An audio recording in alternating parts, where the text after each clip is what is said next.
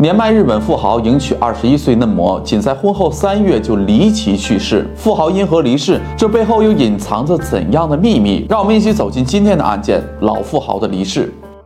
在日本有这样一个知名度很高的富豪，叫做野崎幸助。他一九四一年出生在和歌山县的田边市一个非常普通的家庭，靠着自己敏锐的商业眼光和专营，进入二十一世纪后拥有近六十亿日元的身家。在日本呢，可以说是家喻户晓。正常来说呢，六十亿日元虽然很有钱了，但跟日本的顶级富豪相比，根本上不了台面。那么他是怎么做到家喻户晓的呢？跟别的高调富豪喜欢向世人宣扬高屋建瓴的灵魂鸡汤不同，这个野崎大爷可以说是风流成性。年逾七旬的他，号称睡过四千个美女，为女人花了三十亿日元，在日本还出过两本书。我成为大富豪只为了睡美女，我到死为止都要睡美女。就因为野崎大爷贵为巨富，又如此的放荡不羁，成为了日本的知名人士，人送外号“济州唐皇”。济州呢，指的是老爷子所在的日本和歌山县。唐皇是莫扎特创作的歌剧中的人物，他以风流著称，一生周旋于无数女性之间。用这个名号形容野崎还是挺贴切的。可就在二零一八年的五月二十四日深夜，七十七岁的野崎幸助在家中离奇去世了。离世的原因是兴奋剂中毒而死。当时家中只有两个人，一个是野崎幸助结婚仅仅三个多月，比野崎小五十五岁的娇妻须藤早贵，还有一个也是与野崎幸助不清不楚二十年，负责照顾他生活的六十六岁保姆竹田纯代。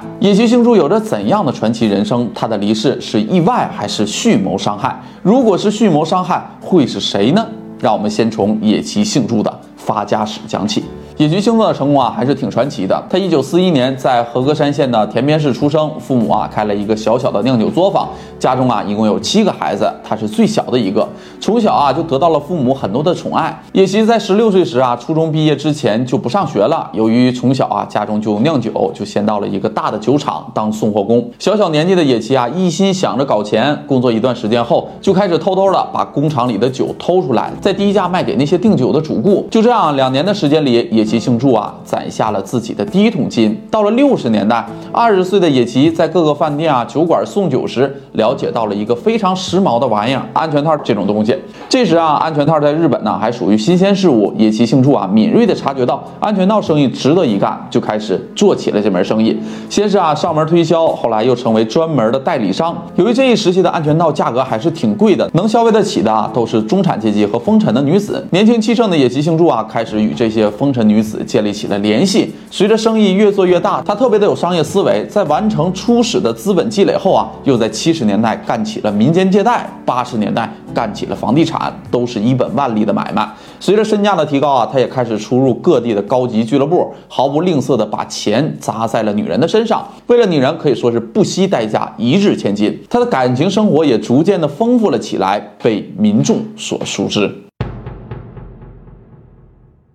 在野崎幸助财富不断积累的过程中，身边也从来没有断过女人。他几乎每晚呢都会在大阪、东京的购物季町，一家店一家店的消磨着时光。差不多整条街的店家都知道他这个大金主的身份。每当啊店里来了新的陪酒姑娘，总会第一时间找到他。而野崎幸助呢，这方面也从不遮遮掩掩。对于他看中的女孩，见面礼基本上就是几十万日元，并且啊会直接提出一晚上一百万起。他甚至写了一本书，书名就叫做《我成为大富豪只为了睡美女》。在书中，他这样写道：“日本的有钱人很多，但没有像我这样愿意给女人花钱的。”野崎啊，这样放荡的私生活，身边自然也聚集了一帮皮条客。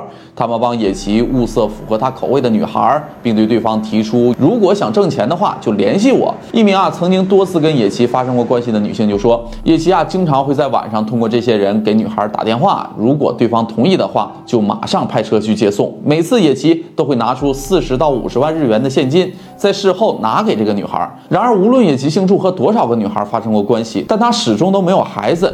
曾经有过三段婚姻经历的他，第一任妻子是野崎幸助在九十年代常常光顾的一家小酒廊的妈妈桑，比他大概小三十岁。两人结婚之后啊，很快就陷入了分居的状态。原因是妻子觉得野崎幸助啊有近乎变态的控制欲，要求他除了野崎带他出去之外，几乎不许他私自外出。于是啊，在婚后仅仅三年，便向野崎幸助提出了离婚。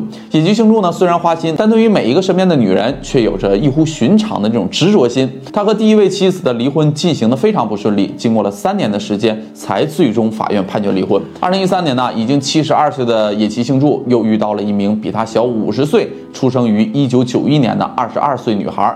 这名女孩呢，身材高挑，有一米七三的身高，一头长发，是一名白天上学、平时当平面模特、打零工，晚上陪酒挣钱的女大学生。野崎的这段婚姻呢，也只维持了三年。正是这段恋情，使得野崎啊被整个日本所熟知。第二任妻子与野崎分手后啊，竟不辞而别还顺走了家中价值六千万日元的珠宝首饰。野崎回家之后啊，以为进了贼，就报了警。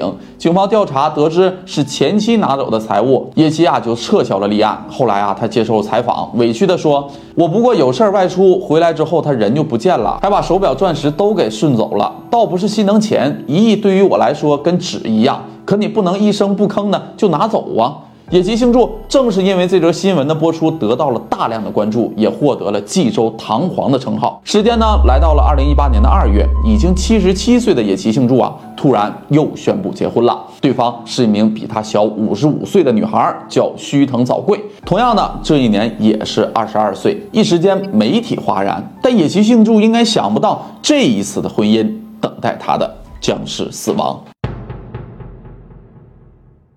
野崎幸助啊，这边刚一结婚，妻子的基本情况啊，基本就被媒体扒得差不多了。须藤早贵，一九九六年出生于日本的北海道，身高是一米六七，自称呢是一个模特，但很快啊就被网友扒出，曾经在二零一六年出演过两部小电影，还在高级伴游俱乐部啊登记过个人的信息，并不定期的飞往中国从事所谓的模特工作。二人结婚没多久呢，就传出了野崎幸助嫌弃新妻子没法做家务活，说女人呢还是新的好。公然的在外面找其他女孩发泄欲望。最开始呢，大家对此不以为然，毕竟以他的风格不乱搞才是不正常的。况且也没人相信二十二岁的须藤早贵真的是为了一段美满的婚姻而找上的他，这根本不可能嘛。可就在二人结婚的一百零八天后的二零一八年的五月二十四日晚，妻子须藤早贵发现丈夫野藤在自家别墅的二楼赤身裸体的死去了。当时啊，家中只有野藤和妻子、保姆三个人。案件的发生太过突然，当时铺天盖地的报道让全日本震惊。警方后续调查中，在野崎幸助的体内发现了大量的兴奋剂，将其视为啊直接致死的原因。而导致野崎幸助死亡的第一嫌疑人，自然呢就是这位二十二岁的年轻妻子。